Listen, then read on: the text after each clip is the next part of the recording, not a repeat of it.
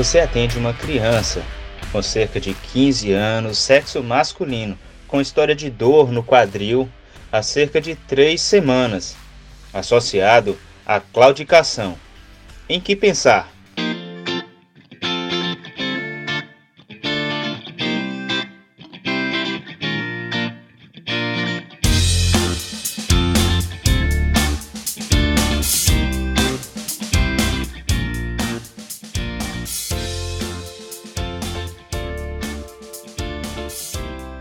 Olá pessoal, bem-vindos a mais um episódio do Ortopod, podcast de medicina e ortopedia que traz até você conhecimento e reflexões sobre o dia a dia do residente e do estudante. Eu sou Ian Moraes, médico, ortopedista e vou tentar levar até vocês um pouco do que vi e tenho visto até aqui.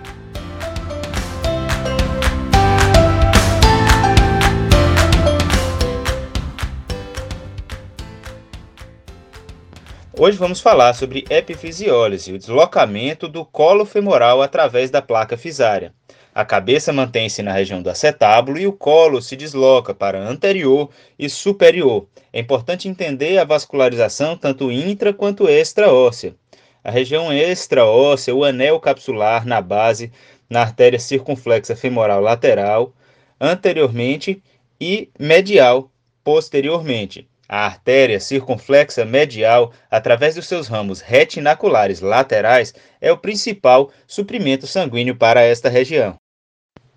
Nessa doença é importante estar atento aos fatores de epidemiologia.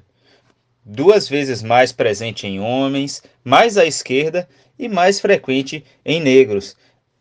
Ocorre uma sazonalidade, principalmente no verão, que provavelmente se deve à maior atividade das crianças nesta faixa cerca de 78% ocorre nos adolescentes, no estirão do crescimento, 12 aos 15 anos em meninos e entre os 10 e 13 anos em meninas.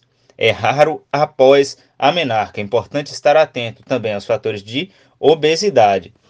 Na apresentação, 80% serão unilaterais, mas no longo termo, 80% apresentam uma bilateralidade. Essa doença aumenta o risco de coxa-artrose ao longo da vida em cerca de 20 vezes.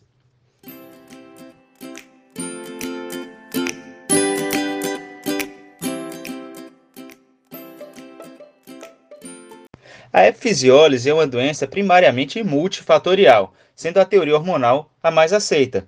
A teoria mecânica de causa imediata leva em consideração a obesidade, uma fise mais oblíqua, além do carregamento anormal da placa de crescimento. Ocorre uma insuficiência dos componentes tênseis, quando falamos do colágeno, e hidrostáticos, os proteoglicanos, na fise. Um afinamento do anel pericondral também vai diminuir a resistência da fise. Os fatores hormonais, vemos uma relação importante com o hipotireoidismo, também associado à síndrome de Down. Um fator genético também é referenciado, imunológico, além de irradiação. Ocorre principalmente alterações na zona hipertrófica, onde há redução dos condrócitos e o aumento da matriz celular a microscopia, vamos ver desorganização das fibras de colágeno.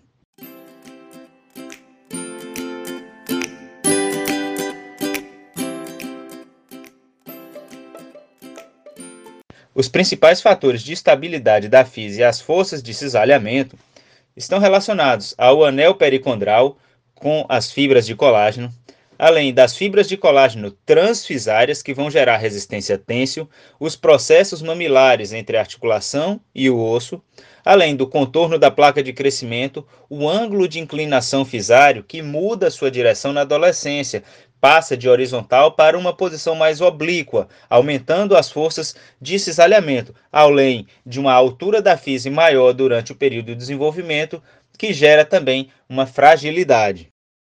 Podemos identificar uma fase de pré-deslizamento, havendo pródromos com claudicação episódica, fraqueza e dor inguinal leve.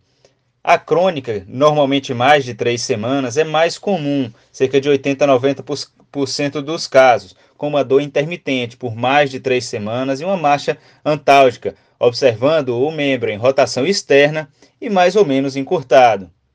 O agudo, com menos de três semanas, veremos uma dor súbita, intensa, dificuldade de apoiar o membro, normalmente relacionado a um trauma maior frequente. Importante estar atento aos quadros crônicos agudizados, onde havia algum sintoma há mais de um mês e pior após uma lesão mais trivial. O sinal de drena ocorre na rotação externa quando vamos fletir o quadril e é importante estar atento para o diagnóstico da doença. Além da marcha de Trendelenburg, 50% dos pacientes não têm dor no quadril, pois 46% apresentam dor até no joelho e cerca de 8% podem ter a, um quadro sem qualquer dor, levando à necessidade da avaliação clínica uma maior importância no diagnóstico dessa doença.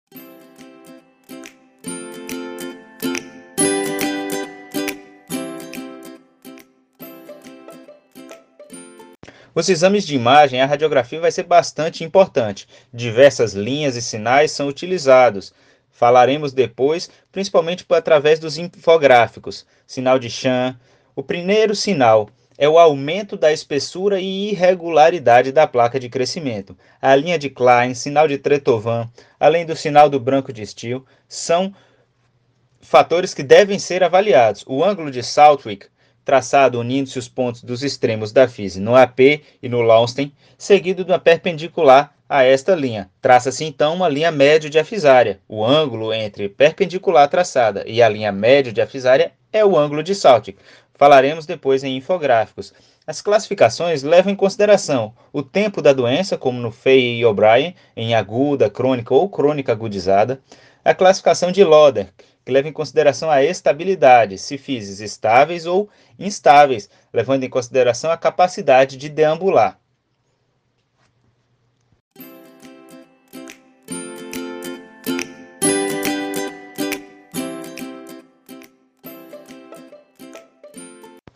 O tratamento conservador é apenas de exceção. Principal tratamento é cirúrgico e seu objetivo é fechar a fise, prevenir maiores deslizamentos, reduzir as chances de osteonecrose da cabeça femoral e condrólise, reduzir ainda a incidência de coxa-artrose.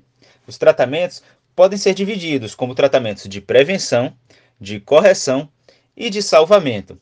A fixação in situ é a técnica mais utilizada, com um parafuso canulado que tem estabilidade suficiente para manter a redução dessa lesão. A área segura no centro da epífise no centro da cabeça, perpendicular à placa fisária e a 5 centímetros da margem radiográfica da cabeça femoral.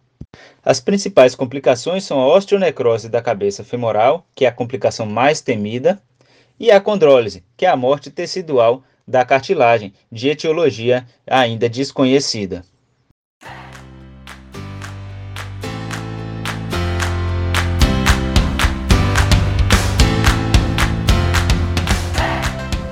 É isso aí, pessoal. O podcast é uma ferramenta fantástica de associação com conteúdo estudado. Não deixem de buscar conhecimento nos livros texto. Compartilhe com seus amigos, comentem, mandem seu feedback.